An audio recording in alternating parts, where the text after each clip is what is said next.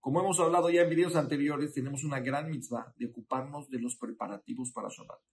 Cuando una persona se ocupa en buscar qué manjar va a traer a su casa, a su mesa de Shabbat, qué ambiente va a poner, en dónde va a poner flores, qué mantel vas a poner, todo ese tipo de preparativos, estás cumpliendo una gran mitzvah que se llama Zahor el Yom Shabbat le recordar el día de Shabbat para santificarlo.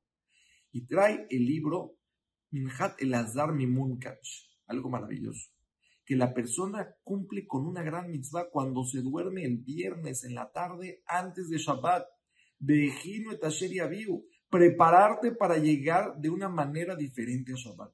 Porque a veces cuando no te preparas de esa manera, estás todo cansado en la seguridad, ya tienes, a veces te, falta paciencia o quieres que acabe ya rápido la, cena porque ya te quieres ir a dormir. O llegas a la, al Betacneses, a la sinagoga y estás todo dormido en la de del, Rab. O, no tienes esa fuerza. Dice en este libro, Minhat el Munkach, cumples con una gran mitzvah cuando te duermes en honor a Shabbat. Entonces, antes de dormirte tienes que pensar, me estoy durmiendo en honor a Shabbat, para que de esa manera voy a llegar con otra fuerza a Shabbat y así, por medio de una deliciosa siesta, estarás cumpliendo una gran mitzvah.